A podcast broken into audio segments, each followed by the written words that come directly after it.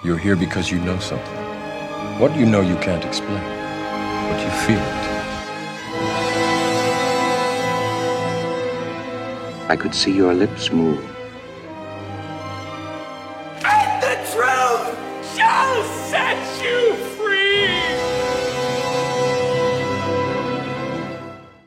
Herzlich willkommen zur letzten Folge der zweiten Staffel von Cap vs. App. Heute die zweite äh, Ausführung unserer Lieblingsfilmserie. Ja, Finalstimmung, ne? ich bin gut gelaunt. Passend zu Lieblingsfilmen. Passend zu Lieblingsfilmen, passend auch dazu, dass ich morgen in Urlaub fahre. auch. Wow, geht's denn hin? Nach Maine für die nächsten Ah. sieben Tage. Deswegen. Kann man da nicht Austern essen? Ist das nicht so eine Stadt? Äh, ja, Austern, Hummern, äh, ist auch relativ kühl, nah an der Grenze zu Kanada. Mit Freundin dann? Mit Freundin und mit ihren Eltern. Ach, Familienurlaub. Guck an. ist das wirklich ein Urlaub? Für die drei auf jeden Fall. Für mich müssen wir gucken. Nee, ich hab sie gern. So muss das sein. Und bei dir? Äh, bin auch gut gelaunt, weil jetzt endlich langsam die ganzen Urlaubsplanungen bei uns auch abgeschlossen sind. Bei uns geht's nach Italien, wie gesagt. Ich beschäftige mich gerade auch wieder sehr viel mit italienischem Wein. Trinkst du auch gerade einen Italiener? Letztes Mal habe ich einen Italiener getrunken, ne? Den Pellicero. Aber dieses Mal trinke ich wieder ein etwas größeres Geschoss. Zu Lieblingsfilmen müssen auch einfach andere Weine irgendwie aufs Tableau kommen. Und zwar von Kühn, den Quarzit Riesling Lieblingsweincharakter oder da macht ganz, ganz viel, geht von der Stimmung ab, wie ich dann auch einen Wein ähm, toll und grandios finde. Und es ist auch bei Lieblingsfilmen. Das würde ich gleich als Ansatz nehmen, um die diesmalige Auswahl zu rahmen, die ich getroffen habe, weil dieses Mal habe ich ein etwas, eine größere Varianz in meinen Lieblingsfilmen drin. Und das zeigt sich schon beim allerersten Film. Ach ja, du trinkst Kaffee, ne? Nüchtern.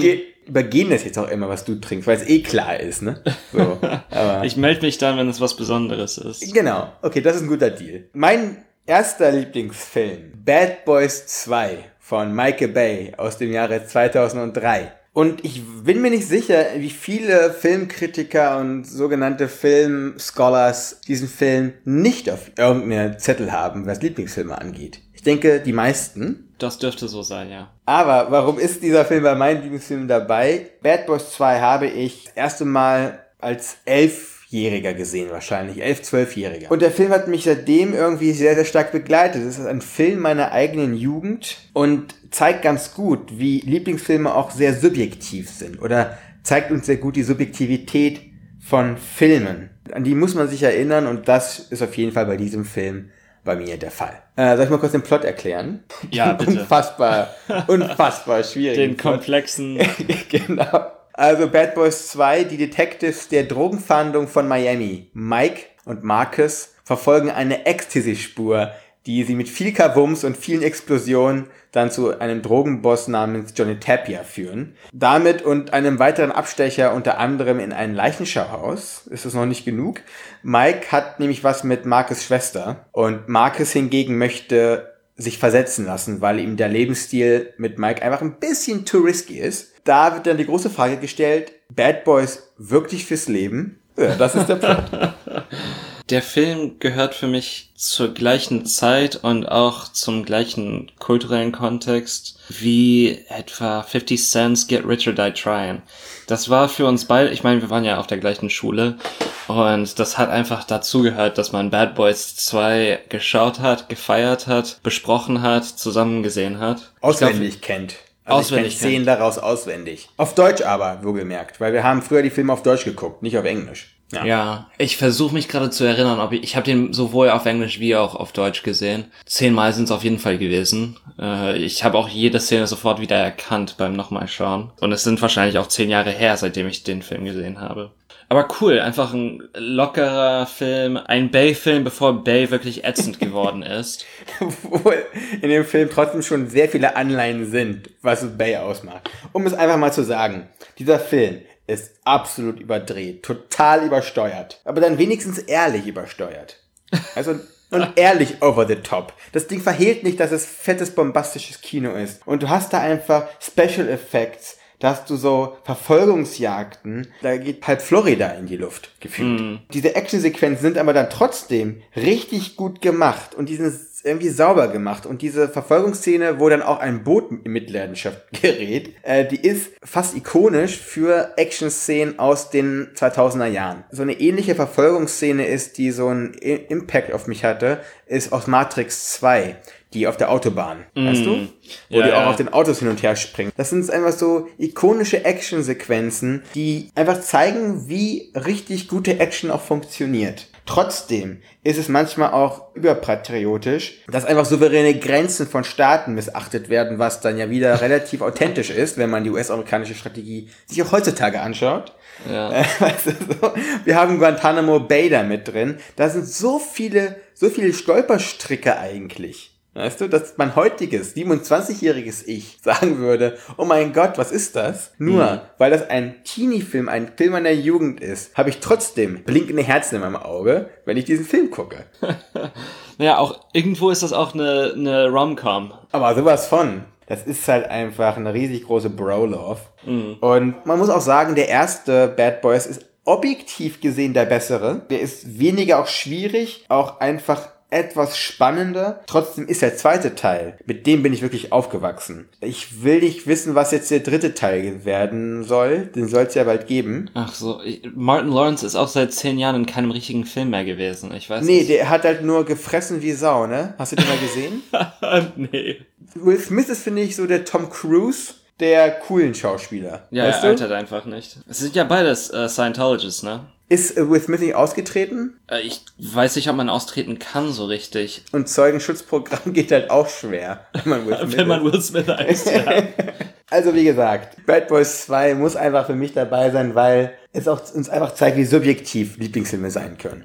Absolut richtig. Also mhm. Bad Boys for Life. Ja, kommen wir zu einem ganz anderen Film, nämlich Ich war 19 von Konrad Wolf aus dem Jahre 1968. Ein DEFA-Film, der vom Krieg handelt, äh, genauer gesagt von den letzten Tagen des Krieges. Wir begleiten Gregor Hecker und eine kleine Truppe sowjetischer Soldaten, wie sie nach Berlin einrücken. Gregors Eltern sind vor den Nazis geflohen und er ist in Moskau aufgewachsen. Ja, seitdem er 18 geworden ist, im Krieg beteiligt. Er dient als Übersetzer, aber auch als vollwertiges Mitglied dieser kommunistischen Truppe, wird dann Zeuge dieser letzten Schlachten, dieser verwirrten Tage, sagen wir es mal so, oder verworrenen Tage. Das ganze Ding ist autobiografisch. Ja. Von Konrad Wolf. Also Konrad Wolf, seine Eltern sind in den 30ern nach Moskau geflüchtet, dort ist er auch auf die Schule gegangen und ist danach wirklich in der Roten Armee Leutnant gewesen. Also das ist äh, der ganze Beweggrund auch dieses Films. Und deswegen, ich war 19, ist wirklich wörtlich zu nehmen.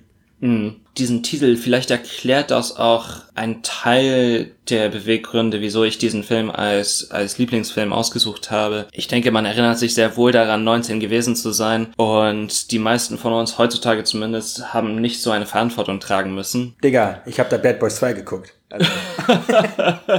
Eindeutig nein. Es ist dann so ein frühes Erwachsenenwerden, was diese jungen Männer durchleben mussten.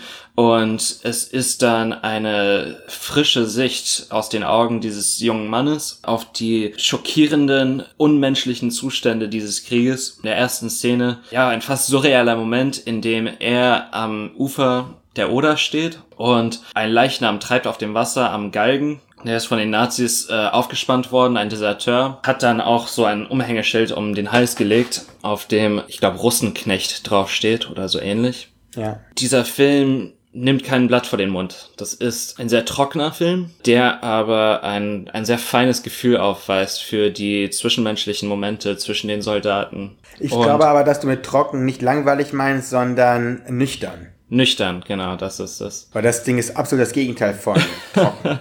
Nein, da passiert sehr viel. Der Film hat auch ein Gefühl für diese Absurditäten des Krieges. Ein anderes Beispiel, der Krieg ist schon vorbei und diese Truppe wartet eigentlich nur noch darauf, Kriegsgefangene in Gewahrsam zu nehmen und kommt dann unter Beschuss von einer radikalen SS-Einheit von Fanatikern. Ja. Diese radikale Unstabilität einfach der Situation ist fantastisch gemacht, super gefilmt, die Cinematografie ist einfach hervorragend und und das Schauspiel ist auch wirklich top. Also Jackie Schwarz ist wirklich als Gregor Hecker ähm, herausragend. Wir haben ja heute zwei Zweite Weltkriegsfilme mit zwei echt krassen Jugendschauspielern. Mm. So, so viel dazu. Ja, ich war 19.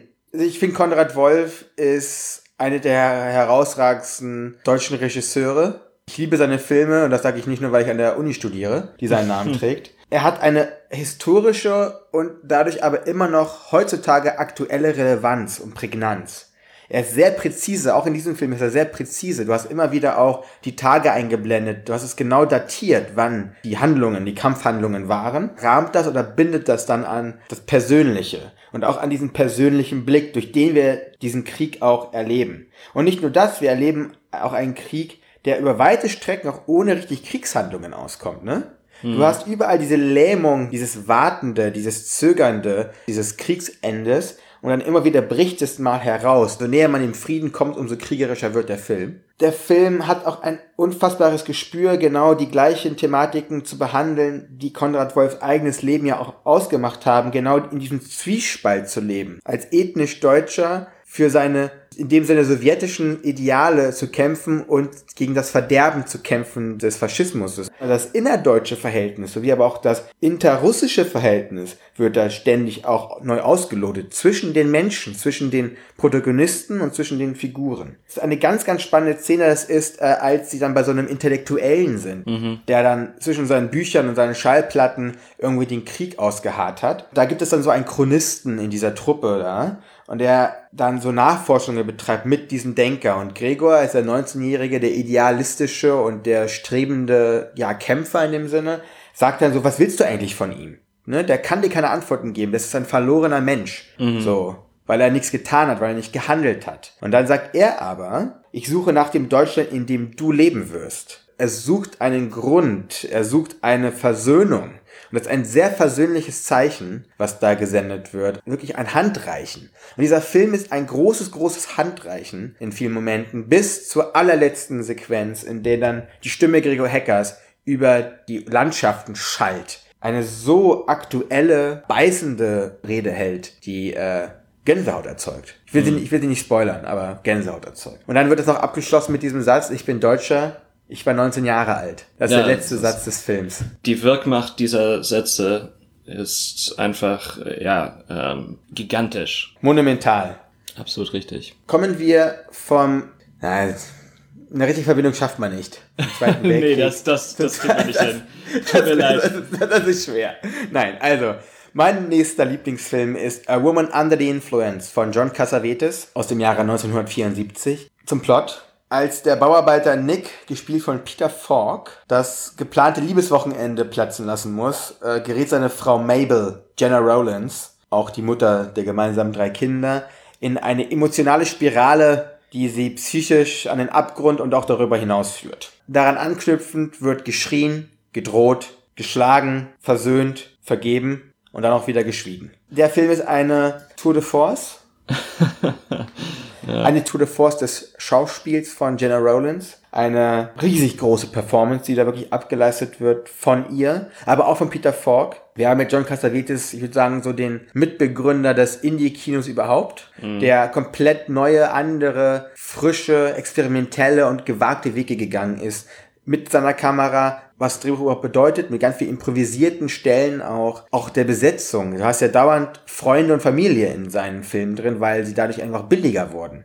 Weil er hat ja immer am Rande des Existenzminimums arbeiten müssen, weil niemand wollte diese riskanten Geschichten halt finanzieren. Der hat so oft Hypotheken auf seine Häuser aufgenommen, für verschiedene Filme wirklich. Von der Kunst und seinen Bestrebungen getriebener, der dann ein für mich absolutes Meisterwerk rausgehauen hat, das eine auch der, finde ich, poetischsten Szenen hat und zeigt, wie man Opernmusik richtig einsetzen muss. Also da gibt's eine, da gibt's eine Aria aus La Bohème und das wird dann äh, unter morgendliche Zärtlichkeit dann zwischen diesem Ehepaar äh, untergelegt. Das ist ja auch wieder gigantisch groß. Und dazu in rauen, intimen Bildern, die diese Kamera uns gibt. Das ist ein Indie-Kino, was wirklich auf dem Zenit ist. Das ist so echt, so lebensunmittelbar, aber dann trotzdem auch lyrisch und mächtig, dass äh, da viel zusammenkommt. Auf jeden Fall. Kurze Zwischenfrage. Ich habe nicht nachgezählt diesmal, aber wie lange geht nochmal die Spaghetti-Szene? Ich glaube, Ah. zehn Minuten oder so. Ich würde sagen länger. Es ist unglaublich, ne? Es Ja. Diese Szene geht einfach weit an der normalen Schmerzgrenze vorüber, wie es für andere Filme der Fall wäre, aber hier funktioniert es einfach, weil Cassavetes einfach ein Gespür dafür hat und weil auch die Schauspieler echte Wärme ausstrahlen und eine zwischenmenschliche Wärme besitzen. Das liegt sicherlich auch daran, dass es Freunde und Familie gewesen ist. Diese Szene funktioniert in dem Kontext dieses Filmes, weil er ein lyrischer Film, aber ein Film, der jetzt nicht auf einen besonderen Höhepunkt zusteuert. Er hat so kleinere, kleinere Höhepunkte, die auch fantastisch gesetzt sind einfach. Mabel ist eine, man würde sagen, psychisch labile Frau, die dann auch zusammenbricht, die kriegt einen Nervenzusammenbruch. Aber die Frage, die man sich dann immer weiterhin im Film stellt, ist sie wirklich so ein bisschen die Verrückte? Weil auch Nick und die Beziehung zwischen den beiden so absolut verrückt wirkt. Die Kommunikation zwischen beiden nicht wirklich da ist. Also es ist eine emotionale Planlosigkeit auf beiden Seiten. Dann kommen so Floskeln, dieses Drängen, dieses sich lieben müssen kommt dann so raus. Und das ist dann emotional erschreckend, auch für uns und so fesselnd. Und du hast es gesagt, weil es auch vielleicht auch als Familienmitglieder sind. Die Schwiegermutter im Film ist auch die richtige Schwiegermutter von Jenna Rollins gewesen. Mhm. Also Biografien überlappen eben mit Figuren. Das ist eine Spontanität, die man auch im Schauspiel beobachten kann, die eine ganz besondere, einzigartige Form darbietet. Und das dann verbunden mit der losgelösten Kamera, mit diesem Stil, der Cassavetes typisch ist. So Alltäglichkeiten, die es gezeigt werden, wie das Spaghetti-Essen von Nick und seinen Bauarbeiterfreunden dann zu Hause. Oder die Geburtstagsfeier für die Kinder oder die Willkommensparty. Eigentlich auch Alltäglichkeiten, die aber durch genau diesen Cocktail aus filmischen Entscheidungen, auch Zufällen oder eben auch Idealen, auch von Cassavetes, dann deutlich mehr erschaffen und mich immer wieder gern diesen Film schauen lassen. Also ich habe den sicher auch schon, habe ich auch niemals zusammen im Kino geguckt. Ja, haben wir. Das ist auch ein ganz besonderer Los Angeles-Film. Das Setting macht ganz viel in diesem Film, trägt sehr viel dazu bei, dieses gesamte, äh, die, die Stimmung dieses Films zu erzeugen. Es ist so eine ein ganz anderes, ein, ein schwüles, ein ja fast bedrängendes Los Angeles. Sonst sind das immer nur die LAPD-Filme oder äh, Hollywood-Filme. Das ist eine ganz andere Seite, ein Arbeitermilieu, das gezeigt wird. Das Leben von Leuten, die ja, nachts arbeiten müssen, wenn die anderen also, schlafen.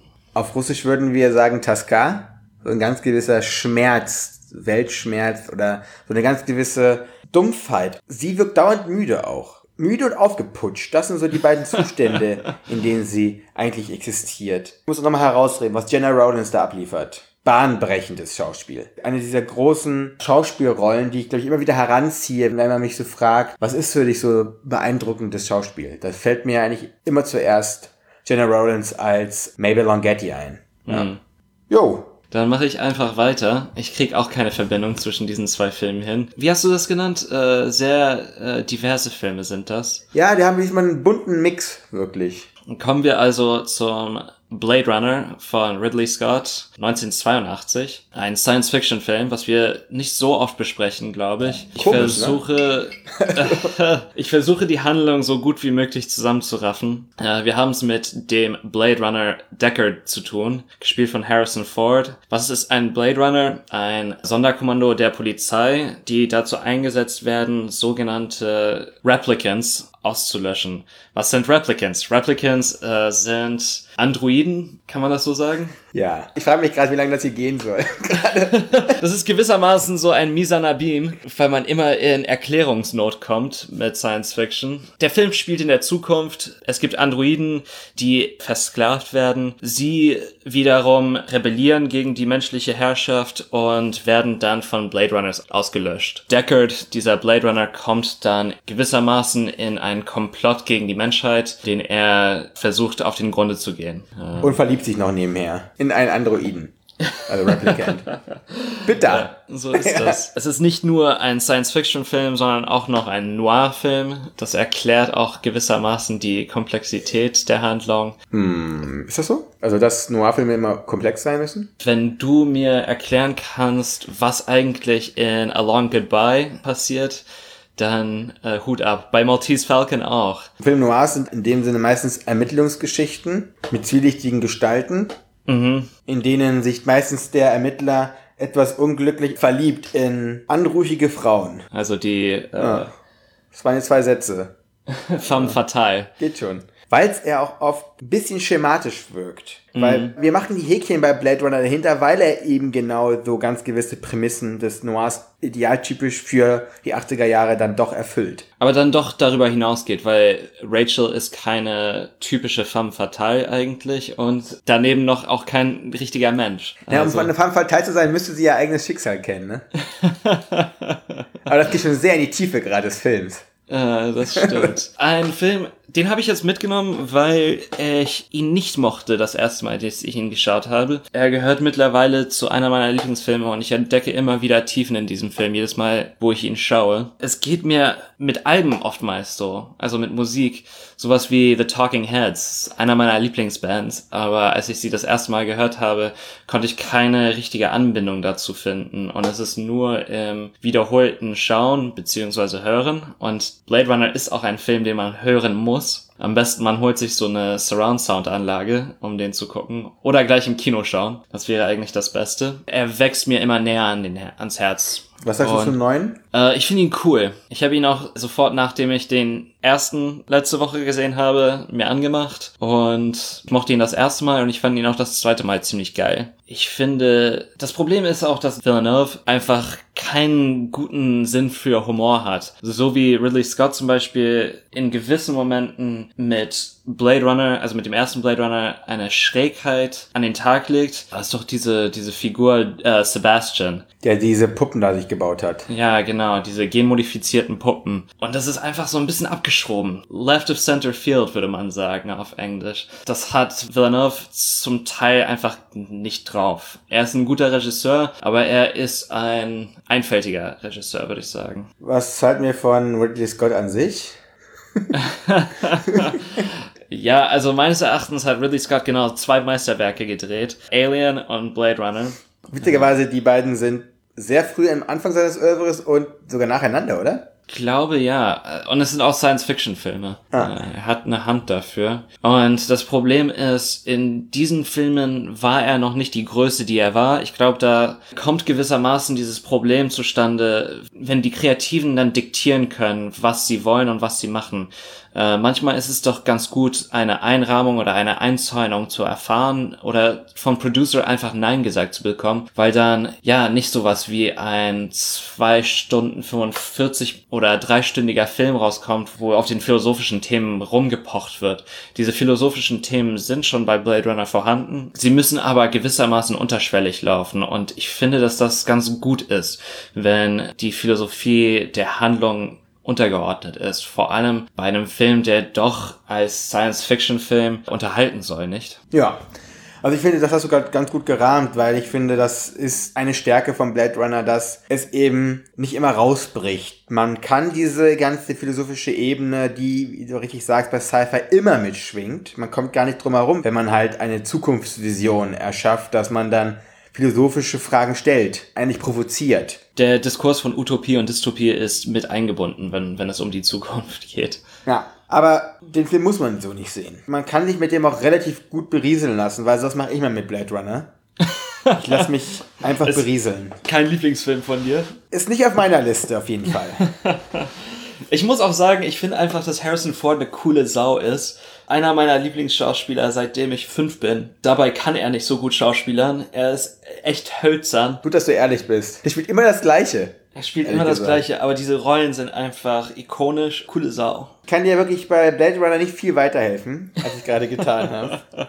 Ja, dann äh, würde ich noch ganz kurz das Set-Design einfach erläutern. Das ist phänomenal, was sie für 82 solche Sets zu designen und äh, wirklich glaubhaft zu machen, ist echt krass. Und die Dystopie, die wir da sehen, ist eine, die glaubwürdig wirkt, mit der wir vor allem in Zeiten der ökologischen Katastrophe, der Umweltkatastrophe einen Biss hat. Dieser Film hat Biss, dieser Film hat Szene. Warum muss ich immer, wenn wir über Blade Runner reden, über so einen deutschen Film aus 27 nachdenken? Weiß ich nicht. Ja, ja. Ich, die, äh, die Hm. könnte ich Vergangenheit meinen. wiederholt sich. Ja, irgendwie, irgendwie schon. Ich finde, der Film hat noch mehr Biss. Aber das ist subjektiv vielleicht auch. Ich rede von Metropolis. Metropolis, ja. Kommen wir von Okay, jetzt haben wir echt einen krassen Cut. es gibt nur krasse Cuts jetzt.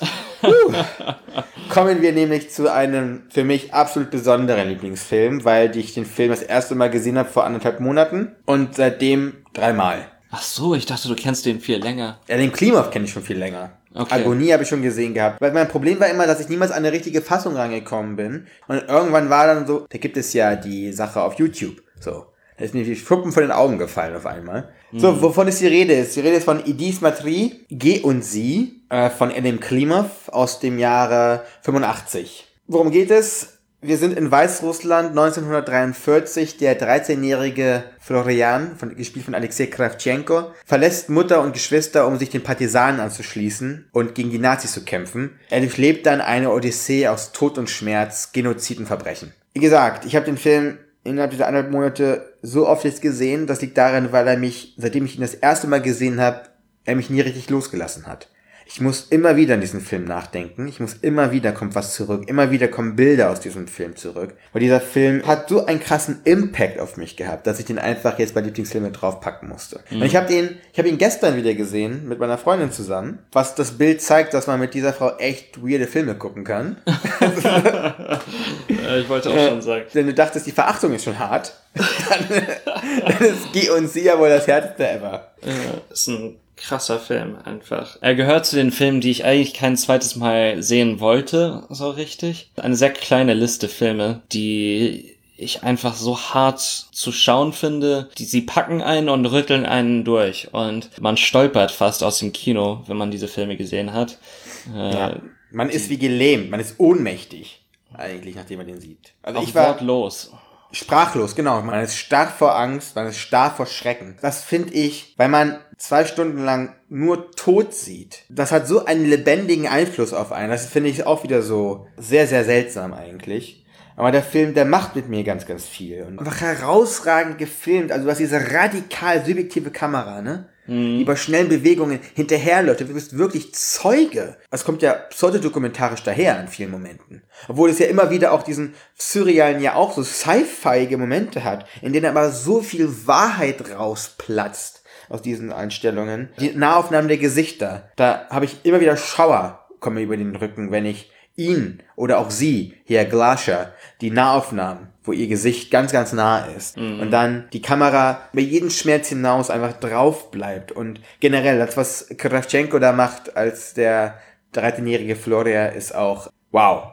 Also das sind schauspielerische Monumente einfach, die uns da gezeigt werden. Das Gesicht von ihm und der Schmerz, das aus ihm spricht, da bleibt uns nicht mehr übrig, als einfach nur wow zu sagen. Und das ist so unmittelbar, so grausam, dieser Film. Er ist auch wieder ein Film, der historisch relativ präzise ist. So ähnlich wie bei Ich war 19. Ne? Also da werden ja wirklich Sachen, also reale Begebenheiten uns gezeigt und versucht, unfassbaren, unerlebbaren Schrecken auf Zelluloid zu bannen und uns das, ja, Ja, zu schockieren. zu offenbaren.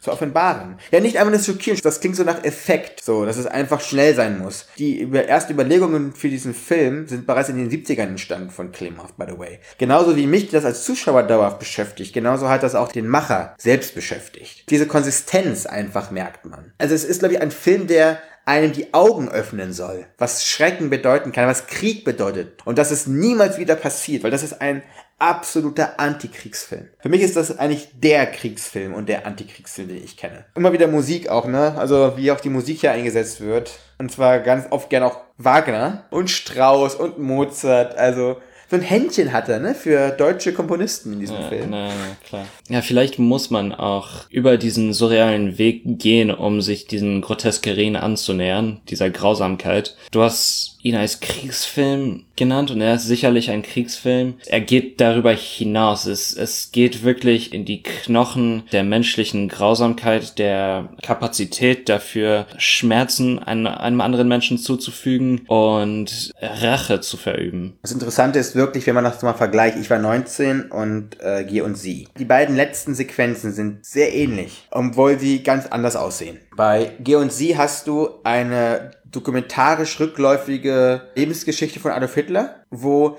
Florian immer wieder mit seinem Gewehr drauf zielt und verbissen es erschießt. Und bei Ich war 19 hast du über die äh, Lande wabernde Stimme von Gregor Hecker, der sagt, kein Stück Land auf dieser Erde, bis ihr begriffen hat, dass es damit vorbei ist. Ein für alle Mal. Diesen männlichen Schmerz, der dort transportiert wird innerhalb dieses Monologs, hast du genauso am Ende als, als Schlussakkord bei G und Sie. Bei G und Sie ist es einfach noch so, dass das sichtbare Grauen wird sehr akzentuiert eingesetzt hier. Mhm. Es spielt viel mit Atmosphäre, auch mit der subjektiven Erfahrbarmachung von Krieg. Und da spielt das Sounddesign eine herausragende Rolle. Ein Verschmelzen wirklich, ne? ein Ineinanderklingen von hellen Schellackplatten und Schreien und Orgeltönen und Flimmern und Regen und Dröhnen. Das kommt alles ineinander und das dislokalisiert dann auch dieses Gefühl, dass wir danach genau wie Floria in diesem Krieg stehen und nicht wissen, wie uns geschieht.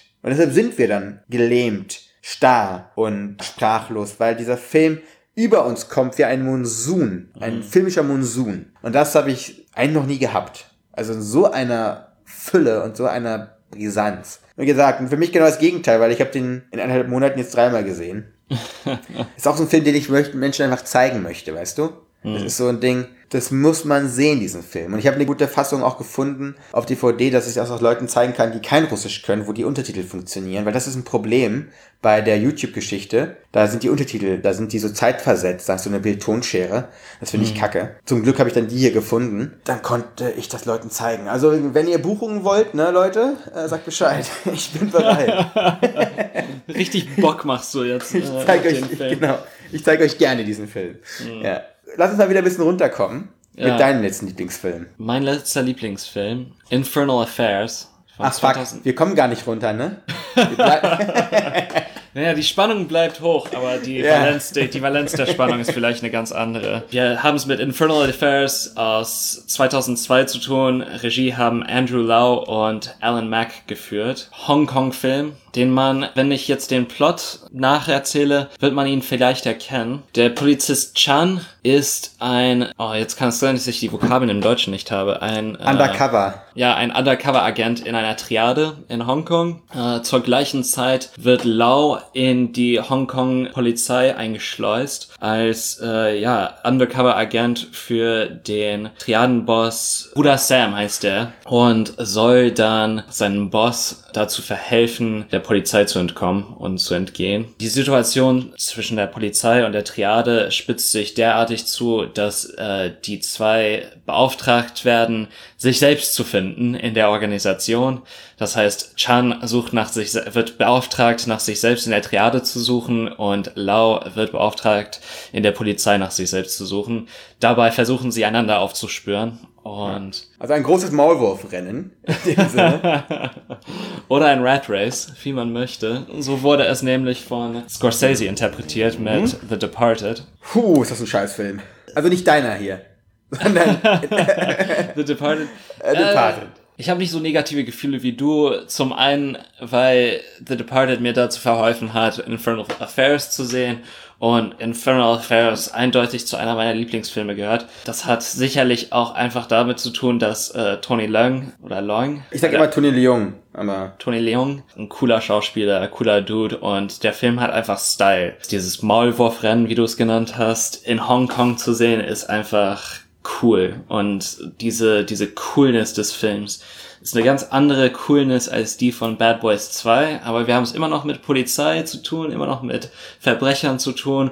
Und der Film ist 90 Minuten lang, er packt einen und lässt einen nicht los und diese 90 Minuten vergehen wie im Nu. Er ist super geplottet. Das, was wir in Scorseses filmt, ich glaube, The Departed ist zweieinhalb Stunden lang. Diese Stunde hätte man wegschneiden können und das wurde im Original auch eiskalt getan. Er ist einfach eine Tour de Force. Er ist cool. Er ist einfach geil. Der Film ist herausragendes Genre-Kino, am allerbesten in der Deal-Aktion, in der allerersten. Das geht kaum besser. Also so muss Spannung passieren, so müssen Wendungen, vor allem viele Wendungen werden mit wenigen effektiven Mitteln dauernd erzeugt. Und das ist wirklich so, dass diese Maulwürfe sich ja gegeneinander, also gegenseitig ja duellieren, schon dort. Mhm. Und das ist wirklich wie ein Schachspiel auf einmal. Das ist so klug gemacht. So geht richtiges, richtiges Gangsterkino.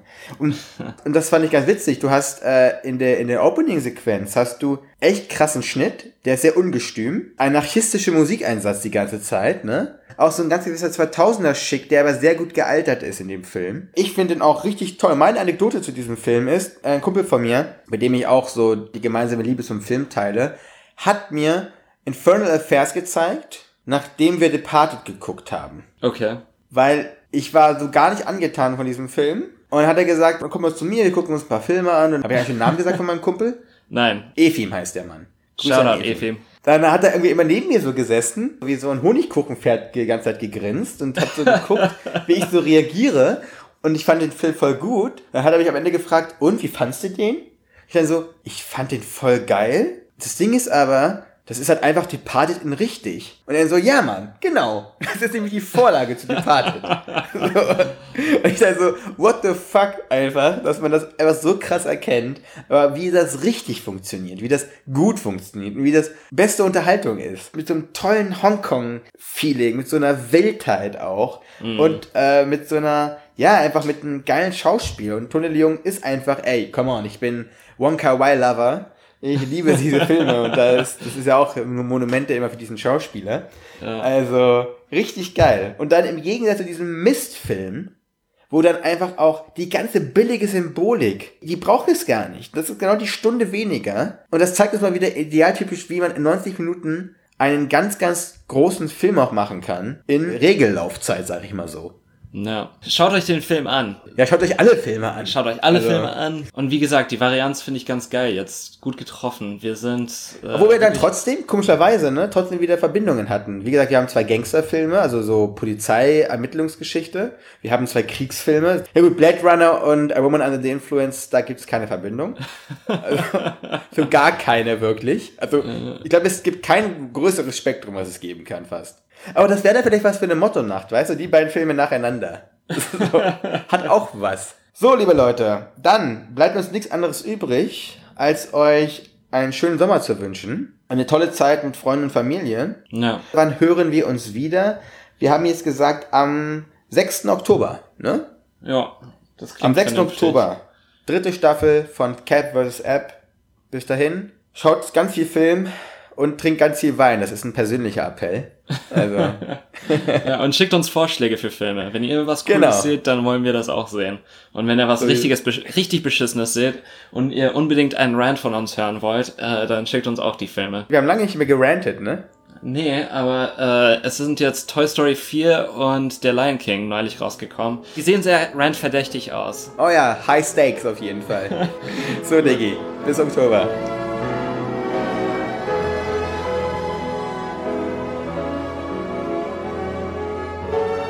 What do you want? You, you want the moon? Just say the word and I'll throw a lasso around it and pull it down. Hey, that's a pretty good idea. I'll give you the moon, Barry.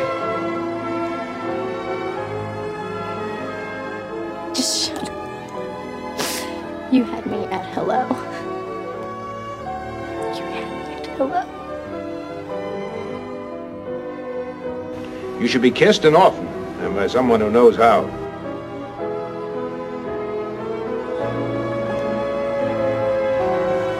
Also just a girl.